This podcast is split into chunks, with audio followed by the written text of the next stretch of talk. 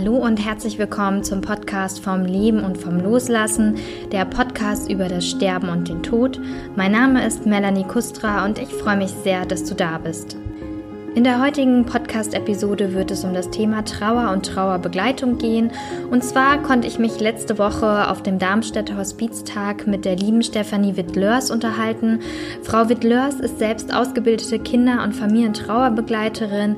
Sie hat ein Institut für Trauerbegleitung gegründet und berät dort Kinder, Jugendliche und deren Familien und bietet regelmäßig auch Vorträge und Fortbildungen an.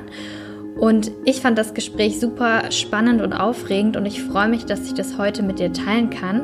Du wirst unter anderem erfahren, wie man Menschen im Trauerprozess unterstützen kann, was ganz speziell auch in der Kommunikation mit trauernden Kindern beachtet werden sollte und warum es auch grundsätzlich sinnvoll ist, eine Strategie für den Umgang mit Verlusten zu entwickeln.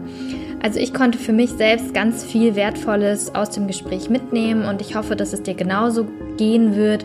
Und in diesem Sinne wünsche ich dir nun erstmal viel Freude beim Zuhören. Ja, herzlich willkommen, Frau Wittlers. Ich freue mich ganz dolle, dass ich heute die Gelegenheit habe, hier mit Ihnen ein Interview zu führen für meinen Podcast. Wir sitzen hier gerade in einem schönen Jugendraum in Darmstadt und Sie haben gerade einen ganz berührenden Vortrag gehalten ähm, der mich echt äh, sehr beeindruckt hat. Und ja, erstmal herzlich willkommen ähm, zum Podcast hier. Schön. Ja, schön, dass ich da sein darf. Ja, vielen Dank. Und ähm, Sie sind ja eine Spezialistin für das Thema äh, Kindertrauer auch. Und ähm, ich würde Sie erstmal bitten, dass Sie sich vielleicht mal kurz vorstellen, wer Sie sind, woher Sie kommen, was Sie machen und wie Sie auch zu dem Thema gekommen sind. Ja, gerne. Ja, ich bin aus Bergisch Gladbach. Da arbeite ich auch ähm, mit meinem Projekt. Das nennt sich Leben mit dem Tod. Und innerhalb dieses Projekts begleiten wir trauernde Kinder, Jugendliche und ihre Familien. Und zwar, wenn klar ist, eine Diagnose gestellt wurde, dass jemand aus der Familie sterben wird. Auch da kann unsere Arbeit schon beginnen. Und eben, wenn ein Mensch gestorben ist. Und die Arbeit in diesem Projekt ist sehr vielseitig. Es gibt sehr unterschiedliche Angebote in diesem Projekt. Es gibt eine Kindertrauergruppe, eine Jugendgruppe. Es gibt ähm, eine Gruppe für junge Frauen, die ihren Mann verloren haben und Kinder haben. Dann gibt es einen Männerstammtisch. Es gibt eine Gruppe für Menschen nach Suizid. Und es gibt, das ist mir ganz, ganz wichtig, Einzelbegleitung für alle Menschen, die in diesem Projekt begleitet sind. Und es gibt eben auch die Möglichkeit, die Angebote untereinander zu kombinieren. Also das heißt, ich kann eine Einzelbegleitung als Kind haben und kann gleichzeitig vielleicht aber auch in der Trauergruppe sein. Wer wo in welches ähm, Angebot reinkommt, wird immer entschieden über ein Erstgespräch. Das ist mir auch ganz wichtig. Also niemand, der in unserem Projekt begleitet wird, ähm, kommt da so rein, sondern es gibt immer ein Erstgespräch, wo ähm, ich gucke, was braucht der Mensch eigentlich. Und vielleicht sind wir ja auch sogar falsch. Vielleicht braucht er eine ärztliche ähm, äh, Begleitung oder ähm, was ganz anderes, eine Ergotherapie, je nachdem. Und das können wir gar nicht leisten. Oder manchmal binden wir Familien auch an die Jugendämter an.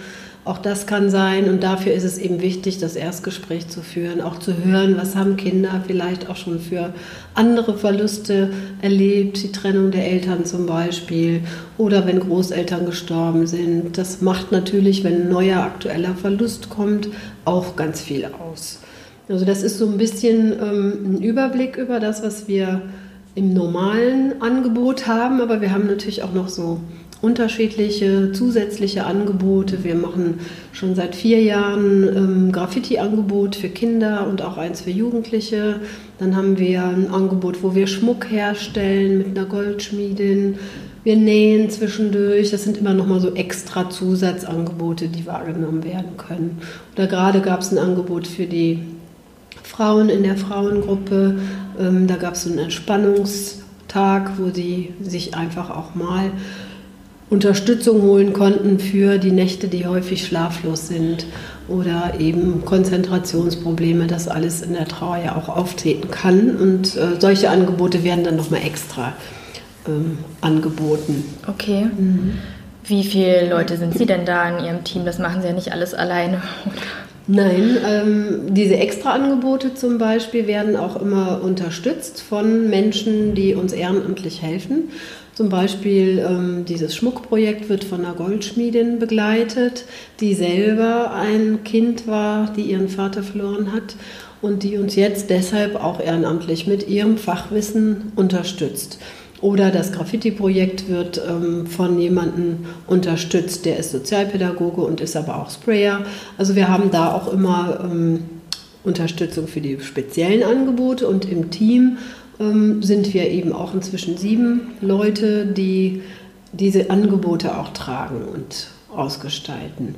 Und alle sind ausgebildete Trauerbegleiter, haben noch zusätzliche Kompetenzen. Wir haben eine Bestatterin dabei, eine Sonderschulpädagogin, wir haben ähm, Koordinatoren von Hospizen dabei, also ganz unterschiedliche Kompetenzen bringen die Leute noch zusätzlich mit. Eine, die ist noch Trauma, Fachtraumatologie hat sie gemacht und ist Notfallseelsorgerin, also ganz unterschiedliche ähm, Hilfen, die wir da auch anbieten können. Dann. Okay. Und wie sind Sie selber denn zu dem Thema Tod, Sterben, Trauer und gerade mit Schwerpunkt Kinder auch gekommen? Hatte natürlich ein Stück auch mit meiner Vergangenheit zu tun und auch damit, was einem sonst immer wieder neu im Leben an Verlusten begegnet. Als Kind ähm, war ich auch mit dem Thema Tod, Krankheit, schwere Krankheit konfrontiert und hätte mir da auch mehr ähm, Kommunikation mit Erwachsenen gewünscht, mehr Informationen gewünscht. Das war zu dieser Zeit ähm, ganz unüblich. Da gab es solche Angebote wie heute ja auch überhaupt noch nicht.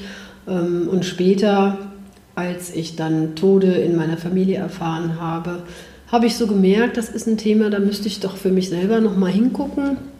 Habe dann ähm, ehrenamtlich im Hospiz eine Sterbebegleiter-Ausbildung gemacht, habe dann auch dort einige Jahre gearbeitet und habe dann auch gemerkt, auch da sind Kinder immer noch nicht so gut gesehen und habe damals dann ähm, noch eine Ausbildung zur Kinder- und Jugendtrauerbegleiterin am Kinder- und Jugendhospiz Olpe in Balthasar, Balthasar in Olpe gemacht und habe dann da auch direkt in den Kindertrauergruppen mitgearbeitet und habe gemerkt, das ist mein Ding und ja, irgendwann war das Ehrenamt immer, wurde es immer mehr und dann habe ich das Projekt aufgebaut und ja, dann auch angefangen zu schreiben, nachdem ich auch in unserem privaten Umfeld erleben musste, dass der Freund meines Sohnes ähm, tödlich durch den Autounfall plötzlich verstarb und ja, es ganz schwierig war, das den Kindern in der Schule mitzuteilen, dass der einfach nicht mehr wiederkommen wird, dass es für die Lehrer schwierig war, dieses Thema überhaupt aufzugreifen, weil selber vielleicht Verluste erlebt worden waren, wo einfach keine inneren und äußeren Kapazitäten zur Verfügung standen. Und so bin ich dann noch mal mehr in dieses Thema reingewachsen, würde ich sagen, und habe diese Herausforderung angenommen. Und äh, daraus ist eben auch das erste Buch entstanden, das Sterben, Tod und Trauer in der Schule heißt. Und es geht eben auch mehr um Grundschulen Später habe ich ja dann noch eins geschrieben, wo es um die Jugendlichen geht in der Schule, weil ähm, es eben doch da noch eine große Lücke an Wissen gibt und an Unterstützung auch für die Menschen, die mit den Kindern arbeiten, ob es Lehrer sind oder in Kindergärten. Es ist ja nicht automatisch im Lehrplan oder in der Ausbildung nicht, das Thema ähm, da, sondern jeder muss eigentlich noch immer so ein Stückchen selber da gucken, wo er sich die wichtigen Informationen rausnimmt. Deswegen bin ich ja auch viel unterwegs mit Fortbildungen und würde mir wünschen, auch dass heute hier so ein Beitrag dazu führen würde, dass das Thema einfach selbstverständlicher sozusagen in unserer Gesellschaft und in die Bereiche, wo Kinder und Jugendliche leben, aufgegriffen wird. Und auch die Menschen, die da die Kinder und Jugendlichen betreuen und die Familien betreuen, dass die einfach auch genug Unterstützungsmöglichkeiten an die Hand bekommen, um mit dem Thema umzugehen. Das heißt, gehen Sie dann aktiv auch auf die Schulen, Kindergärten zu oder melden die sich dann eher, wenn die Bedarf haben? Genau, nee, also das, diese Arbeit könnte ich gar nicht leisten, auf die zuzugehen. Die melden sich, wenn die Bedarf haben. Manchmal ist das eben dann der Fall, wenn ein akuter Tod eingetreten ist von einem Mitglied dieser Gemeinschaft. Manchmal, und das ist eigentlich der Fall, äh, der wäre besser, wenn Menschen präventiv sich informieren würden zum Thema und sich schon Gedanken machen würden. Das ähm, ist eher in den Fortbildungen. Ne? Ich gebe ja Fortbildungen auch für Lehrer, wo dann eben Lehrer auch hinkommen und sich präventiv Gedanken machen, was ist, wenn ein Schüler stirbt. Aber noch weit mehr wichtiger ist für mich eigentlich so die Frage, was nicht so oft gesehen wird. Natürlich kann ein Mitschüler sterben, es kann ein Lehrer sterben, aber ganz viele Schüler und eben auch Mitarbeiter einer Schule können selber vom Tod betroffen sein. Also wenn, die, wenn der Vater stirbt, Mutter stirbt, ein Geschwister stirbt, dann ähm, ist dieses Kind oder dieser Erwachsene in dieser Gemeinschaft ja auch ein trauernder Mensch. Und diese Schicksale werden häufig gar nicht so gesehen, sondern eher so, ja, dass man erstmal so denkt, ja, wenn ein Schüler stirbt, muss ich mich kümmern. Aber eigentlich müssen wir uns schon vorher kümmern weil eben Großeltern auch sterben oder eben auch Schüler oder Kinder andere Trauer mitbringen in diese Gemeinschaft. Es muss ja nicht immer der Tod sein, es kann auch die Trennung der Eltern sein, Eltern sein, die eben einen schweren Trauerprozess auslöst. Ja, ich fand die Folie auch total spannend, die Sie gezeigt haben, ähm, wo ein Kind dann eigentlich schon überall, bei welchen Themen es schon Verlust auch erfährt, ja, weil das machen wir uns gar nicht so bewusst. Das ist ja, sobald man mit dem Stillen zum Beispiel aufhört, dass es ja auch schon Teil eines genau. Verlusts ist. Ja, und ich glaube, dass da auch die Ängste von Erziehern, Lehrern, Eltern, Großeltern vielleicht auch ein Stück ähm, genommen werden können, wenn wir uns eben genau das deutlich machen, dass nämlich Verlust immer schon in unserem Leben ist von Anfang an und dass wir eigentlich einfach nur die Möglichkeit haben müssen, uns damit auseinanderzusetzen, um Strategien zu entwickeln, um mit Verlust zurechtzukommen, weil es wird nie aufhören. Es ist immer wieder so, dass unser Leben von Verlusten durchzogen sein wird, ob es eine eigene Krankheit ist, der Verlust von körperlichen und geistigen Fähigkeiten, wenn man auch an ältere Menschen denkt, eine Demenz, ja, das nehmen Menschen ja auch wahr, die kommen in Trauerprozesse. Und dieses Wissen um Trauer kann eben nicht nur dann wichtig und hilfreich sein, wenn jemand stirbt, sondern eben in all den anderen Situationen des Lebens, die uns auch allen immer wieder begegnen werden. Hm. Gibt es denn da so eine pauschale Strategie, die Sie jedem empfehlen könnten, um damit umzugehen? Meinen Sie jetzt mit Kindern oder überhaupt generell? Erstmal überhaupt. Also ich glaube, pauschal ist immer schon ein bisschen schwierig, aber ich glaube, wichtig ist tatsächlich einfach als Mensch da zu sein, andere wahrzunehmen, zu spüren und auch den warmherzig zu begegnen. Ich glaube, das ist das Wichtige, da zu sein und Menschen auszuhalten, wenn es denen nicht gut geht. Und ich glaube, das ist das, was unsere Gesellschaft so ein Stückchen verlernt hat, Leid auch auszuhalten. Wir wollen es immer gerne schnell weghaben und ähm, das macht es aber Menschen, die trauern, egal worum, ähm, schwieriger mit ihrer Trauer umzugehen, wenn das schnell weggemacht werden soll. Das wird schon wieder oder morgen geht es dir schon wieder besser. Manchmal ist es einfach wichtig, diesen Schmerz, den der Verlust auslöst, auch erstmal zu durchleben. Und ich glaube, das ist das, was, was wir aushalten müssen, diesen Schmerz auch zu ertragen. Und es ist auch nicht immer schön.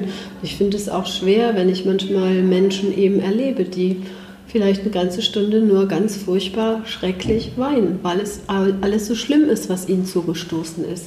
Aber es muss einen Raum geben für dieses Leid. Und das auszuhalten, da zu sein, vielleicht gar kein Wort zu sagen, sondern einfach nur die Hand auf die Schulter zu legen oder ein Taschentuch zu reichen und zu sagen, ja, du darfst hier weinen. Du darfst hier wütend sein und du musst hier auch vielleicht gar nicht weinen. Ja, also das ist eben dieses Pauschale, es ist sehr vielfältig, aber da sein, aushalten und nicht bewerten. Das ist auch ein ganz, ganz wichtiger Punkt. Nicht bewerten, was das Gegenüber so mitbringt oder worum der Mensch trauert. Das kann der Mensch selber nur wissen. Ja, ob ein Kind um eine Puppe trauert, kann nur das Kind wissen. Wir wissen nicht, wie eng dieses Kind mit dieser Puppe verbunden ist und es steht uns so gesehen dann auch nicht zu, zu sagen, das ist doch gar nicht schlimm. Wenn das Kind das für sich als schlimm empfindet, ist es auch wichtig, das ernst zu nehmen. Mhm. Ja, oder wenn Menschen um Situationen trauern, Frauen, die vielleicht nie ein Kind kriegen konnten, wollten das aber gerne. Ist doch nicht so schlimm, du hast doch einen tollen Job. Das tröstet nicht. Ja, also so wichtig ist, diesen Verlust, den ein Mensch für sich als Verlust empfindet, anzuerkennen und nicht zu bewerten, dass das vielleicht nicht schlimm ist. Oder du bist da selber schuld. Ja, wenn Frauen zum Beispiel eine Abtreibung hatten und trotzdem trauern, vielleicht war es ja auch ein Fehler und vielleicht vermissen sie dieses Baby ja trotzdem, dann zu sagen, ja, bist du selber schuld, hast du doch auch so gemacht. Ja, oder Menschen, die sterben und es gab eine geheime Beziehung, auch das ja, zu sagen, bist du selber schuld, du hattest das ja so mhm. eingefädelt, ja, und dann musst du dich jetzt nicht wundern, das steht uns nicht zu. Wir sollten einfach diesen Mensch, der da kommt mit seinem Leid, sehen, natürlich nicht alles einfach akzeptieren, aber ihn erstmal so wahrnehmen als Mensch, der Unterstützung sucht. Okay. Und ich habe zum Beispiel immer ganz, ganz lange Zeit auch gedacht, ähm, wenn jemand trauert, dann gehört das Weinen zwingend dazu. Und ich fand das heute ganz spannend, ähm, weil Sie in Ihrem Vortrag gesagt haben, dass das gar nicht so sein muss. Also dass tatsächlich Trauer auch ganz, ganz anderen Ausdruck finden kann. Das hat mich jetzt wirklich total überrascht, weil ich dann auch dachte so, okay, wow, anscheinend müssen wir Menschen gar nicht weinen, um, um tatsächlich trauern zu können. Mhm, genau. Das finde ich gut, dass Sie das nochmal so aufgreifen, weil das ist wirklich häufig die Erwartung an jemand, der ein schweres Schicksal erlitten hat, der einen Menschen verloren hat, ist häufig die Erwartung, er muss jetzt weinen, um zu zeigen, dass er auch traurig ist. In unserer Kultur ist das so, in anderen Kulturen ist es ja auch ganz anders, aber in unserer Kultur wird es häufig von Trauernden erwartet und es macht auch ziemlich viel Druck. Wenn ich merke, ich weine gar nicht, dann fühle ich mich ja ganz schnell falsch. Und Jugendliche zum Beispiel zeigen ihre Tränen vielleicht nicht. Vielleicht weinen die sogar, das erzählen die mir, aber die zeigen das gar keinem. Also wir dürfen nie davon ausgehen, nur weil wir einen Menschen nicht weinen sehen, dass der nicht trauert. Und ähm, auch das meine ich so mit dieser Bewertung. Möglicherweise ist dieser Mensch auch gar nicht so eng verbunden gewesen. Das kann ja auch sein. Ja? Also wir erwarten ja auch häufig von Menschen, dass sie trauern. Und sie haben gar nicht das Gefühl, dass sie so etwas Gravierendes verloren haben. Wenn ich manchmal in Schulklassen gehe zum Beispiel, ähm, dann sage ich immer, wer möchte, kann für den Verstorbenen jetzt eine Fußspur machen. Aber wer das nicht möchte, der muss das nicht. Und ich hatte ein Mädchen in der Klasse, die hat dann gesagt, boah, ich bin froh, dass du gesagt hast, wir müssen das nicht, weil ich fand die doof, die gestorben ist. Und dann habe ich natürlich auch keine Trauer. Ja, Trauer ist, tritt auf, wenn ich was verliere ähm, wo ich eng mit verbunden war. Dann tritt Schmerz auf. Wenn das nicht der Fall ist, tritt auch kein Schmerz auf. Und Trauer hat eben nicht nur dieses eine Gesicht, das Weinende, sondern das hat, wie Sie wahrscheinlich im Vortrag ja dann eben auch gesehen haben, ganz, ganz vielfältige Gesichter und Ausdrücke. Und das ist natürlich auch nochmal geprägt. Wie alt ist der Mensch? Welche Todesumstände hat es gegeben? Wie ist es kulturell?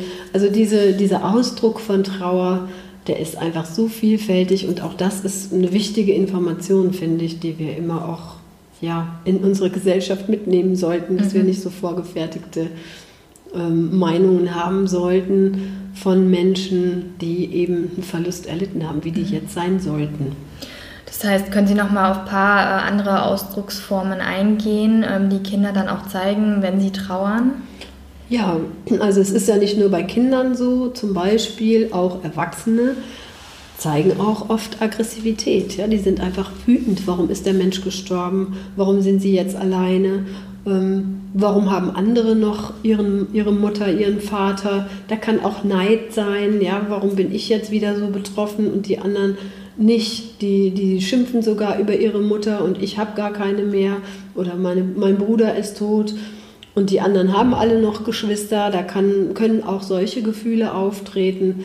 Ähm, manchmal hat man vielleicht auch den Eindruck, derjenige trauert nicht, weil der in bestimmten Lebenssituationen gut funktioniert. Aber dieses gut funktionieren kann gerade ein wichtiger Punkt in der Trauer sein, um, ich sage das mal, auch so zu überleben, um diese Trauer und den Schmerz, der damit einhergeht und diese vielfältigen, unterschiedlichen, meist sehr intensiven Gefühle überhaupt auszuhalten. Da brauche ich einfach auch Zeiten und Orte und Menschen und Dinge, die mir helfen, Kraft zu schöpfen, damit ich das Schwere überhaupt ertragen kann. Mhm. Ich stelle mir das jetzt sehr schwierig vor. Also ich habe zum Beispiel eine liebe Freundin, die ähm, hatten auch einen Verlust in der Familie und ihre zwei Kinder sind ganz unterschiedlich damit umgegangen. Also ihr Sohn äh, wollte überhaupt nicht darüber reden und ihre Tochter war genau das Gegenteil. Und äh, dann hat sie auch ganz viel mit ihrer Tochter darüber gesprochen und ihr auch sehr viel erzählt und hatte am Ende schon eigentlich dann eher das Gefühl, dass sie ihr zu viel erzählt hat, ähm, weil sie dann irgendwie die Befürchtung hatte, dass sie dem Kind auch gar nicht mehr so genug Raum gegeben hat, um selber auch die eigenen, den eigenen Umgang damit äh, zu haben mit dem Thema. Und, und wie, wie geht man da um, wenn Kinder auch so unterschiedlich trauern? Also da gibt es ja, glaube ich, kein Patentrezept dann. Ne? Ähm Nein, wichtig ist, ob Kind, Jugendlich oder Erwachsen, dass man jeden Menschen so, wie er in seiner Individualität und Einzigartigkeit ist, dass man ihn so annimmt und ihm auch so begegnet und auch die Bedürfnisse, die aus dieser Individualität entstehen, dass man die berücksichtigt. Und wenn Kinder oder auch Erwachsene das Gefühl haben, das Bedürfnis haben, viel zu sprechen, dann ist es gut, wenn man dem auch stattgibt und Raum gibt. Und wenn es Menschen gibt, die zu diesem Zeitpunkt eben nicht viel sprechen, dann ist es auch gut. Es kann sich auch wieder ändern. Das ist ja nichts, was statisch bleibt. Ja, Trauer, das ist ja Gott sei Dank auch inzwischen so, dass man sagt, es ist ein Prozess und Prozesse sind Veränderungsprozesse. Und es kann sein, dass dieser Junge, von dem Sie gerade sprachen, ähm, dass der vielleicht in einem Jahr aber sprechen möchte oder mit einer bestimmten Person vielleicht auch nur über seine Trauer spricht und gar nicht mit seiner Mutter. Häufig ist es bei Kindern so, dass die gerade die Bezugspersonen, die noch übrig sind, auch ein Stück schonen. Also Eltern schonen häufig ihre Kinder und sagen, oh, ich möchte nicht das Schlimmste meinem Kind zumuten und erzählen vielleicht manches nicht und halten Sachen zurück, aber Kinder machen das auch. Die versuchen auch, die Bezugspersonen, die ja häufig auch existenziell wichtig sind, zu schonen und halten ihre eigene Trauer zurück. Und häufig ist es so bei Jugendlichen, dass sie dann vielleicht, wenn es den anderen Bezugspersonen besser geht, sich um ihre Trauer kümmern. Das Problem dabei ist, dass es dann häufig vom sozialen Umfeld nicht mehr als Trauer anerkannt ist. Und den Menschen sagen, wie ist halt schon vier Jahre her, jetzt fängst du damit an, kann ja nicht sein. Ja, aber dass vielleicht äh, zugunsten der anderen im Familiensystem die eigene Trauer zurückgeschoben wurde, wird dann nicht mehr so beachtet. Wichtig ist tatsächlich wirklich auf das, was Menschen ähm, an Bedürfnissen äußern, einzugehen. Und Kinder sind auch so, wenn die merken, sie dürfen Fragen stellen, dann werden die auch immer wieder kommen. Wenn die aber merken, nee, meine Mama will da eigentlich nicht so richtig drüber reden, das höre ich in den Begleitungen ganz häufig, dann sagen die, nee, ich frage die nicht mehr, ich habe gemerkt, irgendwie will die nicht darüber reden. Und dann bleiben manchmal auch wichtige Fragen leider offen, die für die Kinder aber wichtig wären.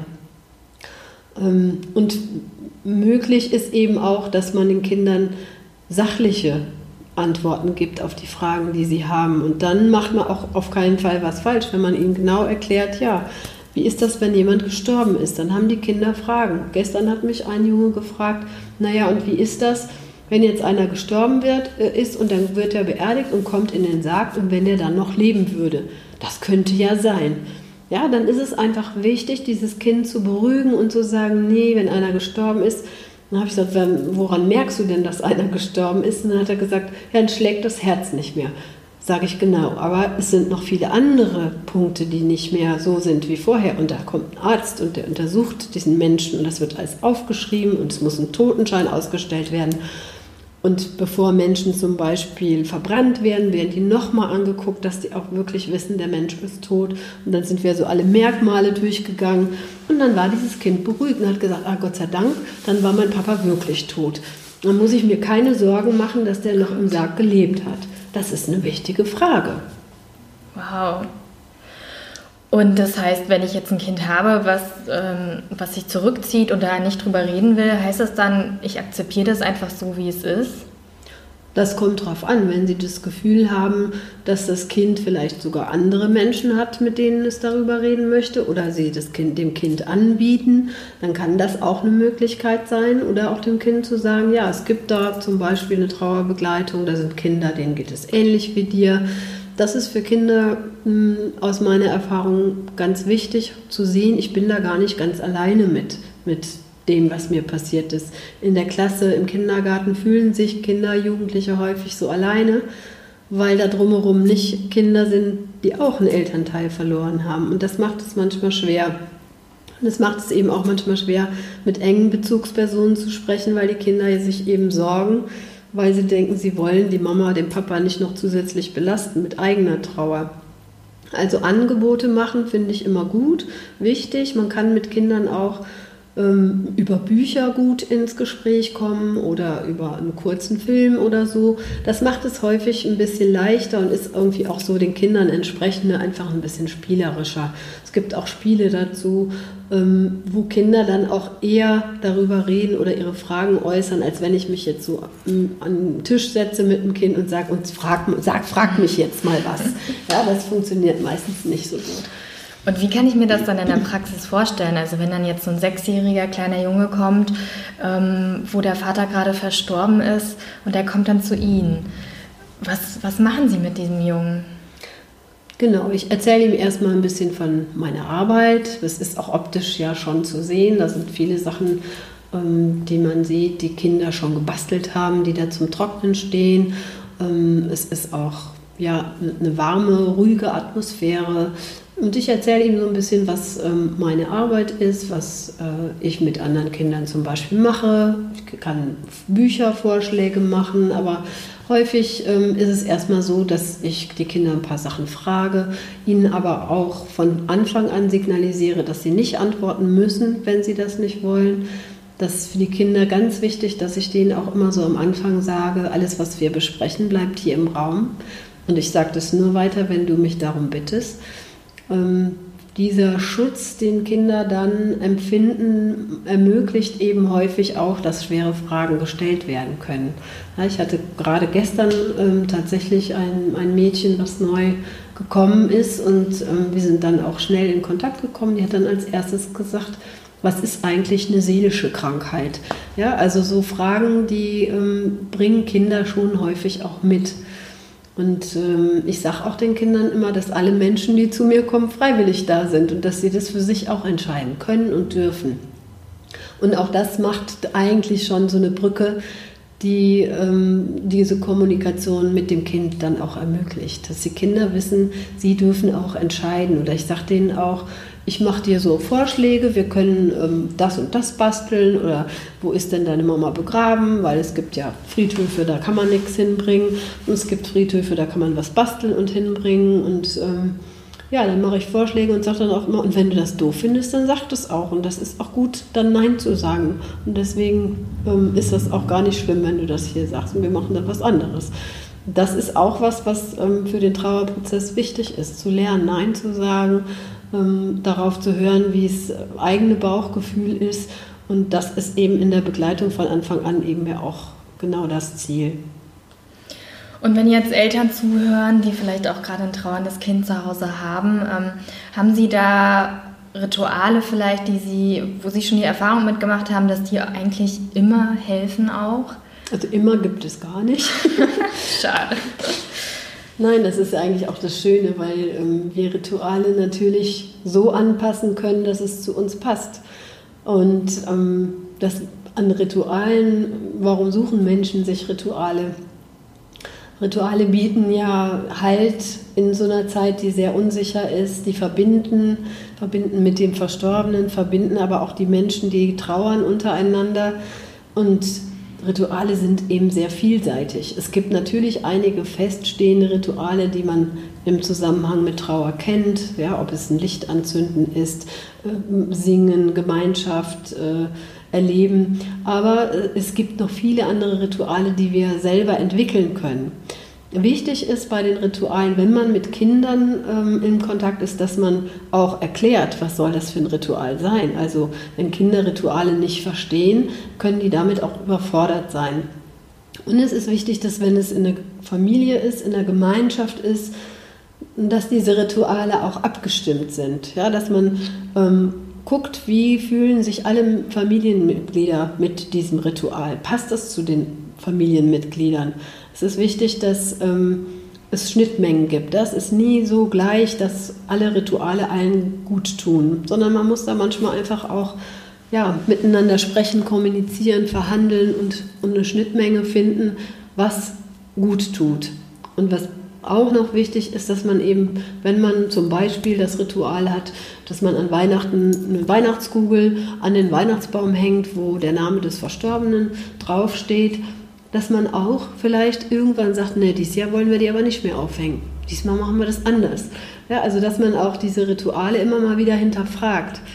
Ähm, sind die noch sinnvoll? Empfinden wir die noch als sinnvoll oder sind die so sinnentleert? Mache ich das eigentlich nur noch, weil es immer jetzt schon so war und es tut mir vielleicht sogar gar nicht mehr gut? Ich hatte eine Frau, die kam mal in die Begleitung und sagte, ach, wissen Sie was, ich habe das Foto von meinem Mann weggeräumt in die Schublade. Aber ich habe es auch ganz schnell wieder rausgeräumt. Ja, das ist dieses, ne, wir dürfen auch diese Rituale oder Dinge, die wir um den Verstorbenen herum tun, wir dürfen die auch verändern. Das ist ja auch das Merkmal eines Prozesses, dass mhm. es sich wieder verändern darf. Ähm, und wenn es eben nicht mehr wohltuend und gut sich anfühlt, dann darf ich es auch wieder verändern und mir was Neues ausdenken. Okay. Was ich äh, in dem Vortrag auch ganz spannend fand, ist, wir haben ja immer so diesen Drang danach, die Kinder zu schützen und sie möglichst fernhalten äh, von Schmerz oder von unangenehmen Themen. Das ist, denke ich, auch ein Grund, weswegen Eltern oftmals auch ihre Kinder nicht mitnehmen wollen, irgendwie, wenn die Oma im Krankenhaus liegt oder zu einer Beerdigung zu gehen. Und das fand ich so schön, dass Sie gesagt haben, dass Kinder eine ehrlich, ehrliche Kommunikation auch brauchen und dass sie das auch aushalten können. Mhm. Also ähm, da ist dann halt auch, glaube ich, immer so die Frage, wer will sich denn eigentlich schützen, oder? Oder haben Sie wirklich mal die Erfahrung gemacht, dass gewisse Informationen dann doch für ein Kind zu viel waren? Das kommt natürlich auch wieder immer wirklich auf den individuellen Kontext an. Ähm, ich sag mal, wenn ich einem Kind ehrlich begegne und das Kind fragt, warum ist der Mensch in dem Unfall gestorben, ähm, dann kann ich den Unfall erklären, aber ich sollte natürlich nicht Bilder aufrufen, indem ich sage äh, und, und, das ausschmücke und sage, ja, und die ganze Straße war voller Blut. Ja, also das sind keine sachlichen Informationen, die dann das alles ausschmücken. Das kann natürlich auch beängstigend sein, aber Kinder brauchen ehrliche, sachliche Antworten auf die Fragen, die sie haben. Eben, warum ist mein Papa tot? Und wenn sich der Papa suizidiert hat, ist es wichtig, auch zu sagen, dass der vielleicht eine psychische Erkrankung hatte, die dazu geführt hat. Wenn Kinder das Gefühl haben, dass da Informationen zurückgehalten werden, das spüren die meistens und meistens lassen sich diese Konstrukte, die man da dann da drum herum spinnt und der Oma dann sagt, du darfst es aber nicht sagen dem Jonas, dass das und so und so war, dann verspricht sich einer und Kinder spüren ganz deutlich, da stimmt was nicht. Und das macht natürlich mit den Kindern, dass die an ähm, sich selber zweifeln, dass das Selbstbewusstsein in den Keller geht und dass sie sich auch in anderen Situationen dann fragen, habe ich das denn überhaupt richtig verstanden? Ist mein Gefühl denn überhaupt richtig? Wenn meine Mama mir sagt, nee, nee, da ist nichts, dann wird die ja recht haben. Dann bin ich irgendwie falsch. Das heißt, die Entwicklung der Kinder wird dadurch auch ein Stück behindert. Mhm. Ja, aber es ist natürlich immer eine ganz individuelle ähm, Vorgehensweise, was man dem Kind eben auch dann mitgibt. Aber es sollte eben sachlich sein und äh, nicht mit so vielen Adjektiven ausgeschmückt. Und manchmal reicht es auch, eine Antwort zu geben und dann sind die Kinder manchmal auch zufrieden, aber die wissen, ich kann in einer Woche oder in zwei Wochen nochmal kommen und die nächste Frage stellen. Und das machen die dann eigentlich auch so. Aber Hauptsache, sie haben das Signal, dass sie Fragen stellen dürfen und dass sie erwarten dürfen. Und das ist auch was, was ich äh, am Anfang, wenn ich Kindern begegne, immer sage, ich gebe dir eine ehrliche Antwort. Du kannst dich darauf verlassen, das, was ich dir sage, das ist auch ehrlich so. Und manchmal weiß ich auch keine Antwort. Auch das sage ich den Kindern. Vielleicht stellst du mir Fragen, aber ich werde die Antwort nicht wissen. Aber ich werde es dir dann auch sagen. Und das ist ähm, diese Ehrlichkeit und dieses Versprechen, ehrlich zu sein, ist, glaube ich, das Wichtigste, was wir neben der Herzenswärme mitbringen müssen. Mhm. Okay. Ähm, was mir gerade noch, ich würde noch mal ganz gerne auf den einen Punkt äh, mit der Rolle der Medien eingehen. Das fand ich nämlich ganz spannend. Äh, vielleicht können Sie da noch mal so von Ihren Erfahrungen auch berichten, wie Kinder, welch, was für eine Vorstellung Kinder eigentlich auch von einem Tod aufgrund der Medien bekommen. Ja, das ist ja immer ein Stück auch zweiseitig zu sehen. Einerseits sind die Medien ja wichtig, um Informationen ähm, weiterzugeben. Aber wenn Kinder die Medien ohne Begleitung, ich sag mal, konsumieren oder mitbekommen und sie bekommen eben mit die Bilder von Katastrophen, von Verbrechen, ähm, dann sind die mit diesen Bildern häufig alleine und machen sich so ihre eigenen Gedanken. Und das führt dann eben im Extremfall manchmal dazu, dass tatsächlich Kinder glauben, wenn ich die frage, warum sterben Menschen, dass sie mir die Antwort geben, ja, weil die erschossen werden, weil die ähm, durch ein Verbrechen gestorben sind. Das ist bei vielen Kindern häufig so die Vorstellung. Und daran merkt man nochmal, dass Kinder einfach mit den Medien alleine gelassen werden, weil da sehen wir seltener Menschen, die sterben, weil sie alt sind oder eine Krankheit ha haben. Ähm, und da ist es wichtig, dass wir einfach auch sachlich informieren, dass das äh, Verbrechen nicht der Hauptgrund ist, warum Menschen sterben. Mhm. Andererseits können eben auch die Medien, wie wir ja eben auch gesehen haben, aufklären und zwar kindgerecht und gleichzeitig sachlich und gleichzeitig eben auch ähm, mit einer Art, die auch bei diesem Thema wichtig ist, mit Humor, mit auch einer gewissen Lebensfreude, weil der Tod, das Sterben, die Krankheit, das gehört zu allen Menschen ähm, auf dieser Welt und das auszuhalten, zu überwinden, ist, da ist Humor einfach häufig auch eine gute Hilfe. Absolut. Ja, der Film war wirklich grandios. Äh, da ist mir auch so im Kopf geblieben, wie dann die Erklärung war, dass ähm, wir Menschen müssen ja sterben, weil ansonsten wäre die Welt ja vollgestopft. Genau. Und ähm, ich werde den Film auf jeden Fall auch in die Show Notes ähm, packen, damit, ja, wen es interessiert. Ich finde das echt toll. Äh, der sollte, sollte sich jeder mal anschauen. Genau. Und äh, was ich auch sehr tröstlich und sehr schön fand, ist, dass sie auch gesagt haben, dass sie die Familien oder die Kinder auch so lange begleiten und dass sie immer festgestellt haben, dass es auch wieder gut wird und dass da auch wieder die Freude zurückkehrt ins mhm. Leben. Es ist anders als vorher natürlich, weil der wichtige Mensch fehlt. Aber Menschen finden wieder Wege, auch ihr, Lieben, ihr Leben zu lieben. Ja, das ist am Anfang ja nicht immer so, dass Menschen ihr Leben selber noch lieben. Wenn jemand gestorben ist, der sehr nah war, der sehr wichtig war, hat man manchmal die Lebensfreude und auch den Lebenswillen verloren. Aber das darf ich immer wieder feststellen und das ist eben auch sehr bereichernd in meiner Arbeit, dass Menschen immer in ihren Möglichkeiten auch Wege finden. Die sind nicht einfach und da gibt es auch häufig viele Steine auf dem Weg ähm, und viel Schmerz, aber es ist möglich und ähm, es ist dann schön, dass man auch sehen darf, dass ich so sehen darf, wie Menschen dann ihr Leben auch nochmal anders gestalten und anders glücklich werden und trotzdem mhm. der, der gestorben ist, auch nochmal irgendwo einen Platz im Leben behalten darf. Mhm. Ja, total schön. Also es ist echt eine äh, bewundernswerte Arbeit, die Sie da leisten. Ähm, also vielen lieben Dank auch für ja, für ihr ganzes Wissen, für ihre ganzen Erfahrungen, die sie da heute mit uns auch geteilt haben und jetzt auch in dem Gespräch. Und ähm, wenn jemand noch mehr über sie erfahren möchte, wo kann man sie antreffen? Man kann auf meine Internetseite gehen, die ich eigentlich gerade bearbeiten müsste, aber mir fehlt die Zeit. Ähm, und zwar unter www delanima, D-E-L-L-Anima.de oder einfach, wenn man meinen Namen eingibt, ähm, Stefanie Wittlörs, dann findet man mich auch schon. Mhm. Und äh, Sie geben dann auch Seminare, wo man äh, daran teilnehmen kann? Genau, Seminare und ja, eben Begleitung. Über das Projekt kann man was erfahren. Die Bücher kann man was erfahren. Genau, ich habe erfahren, Sie haben sieben Bücher schon geschrieben, gerade ja, genau. das achte. Genau. Ähm, okay. Ja, ähm, dann eine Frage hätte ich noch ganz zum Schluss und zwar haben Sie selber noch einen Buchtipp? Für? Für äh, also jetzt gerade im Umgang mit, mit Kinder, Kindertrauer. Ja, es gibt ganz gute Bücher, die sich nur mit der Trauer von Kindern befassen. Ähm, ich habe eine ganz liebe Kollegin, Christine Fleck-Bohaumitzki, die hat ein gutes Buch geschrieben dazu. Ähm, da werden auch so Fragen, die Kinder haben, kurz aufgegriffen. Ähm, ein Buch, was ich auch ganz gut finde, ähm, das ist von Nicole, jetzt komme ich nicht auf den Namen, Florian Rauch und Nicole Rinder, genau, da ist es. Und das ist ein tolles Buch, weil es im Grunde so für jedes Familienmitglied was gibt. Und es, wenn man das Buch anschaut, ähm, das heißt das letzte Fest, das ist so orange, das ist schon so ein bisschen, ja, das Leben ist trotzdem noch da und es geht irgendwie auch weiter, auch wenn auch anders. Und die beiden haben das, die sind Bestatter auch und haben persönliche Trauererfahrungen auch gemacht.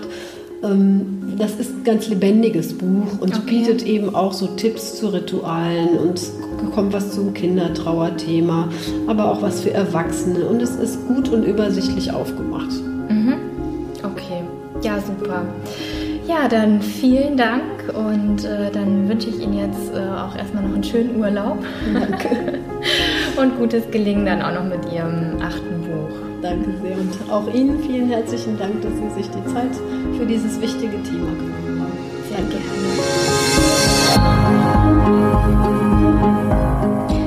Ich hoffe sehr, dass du etwas Hilfreiches für dich aus diesem Interview mitnehmen konntest, entweder für den Umgang mit deiner eigenen Trauer oder auch mit deinen Kindern und deren Trauer. Und wenn es dir gefallen hat, dann empfehle die Folge gerne weiter, auch deinen Freunden, Bekannten und deiner Familie.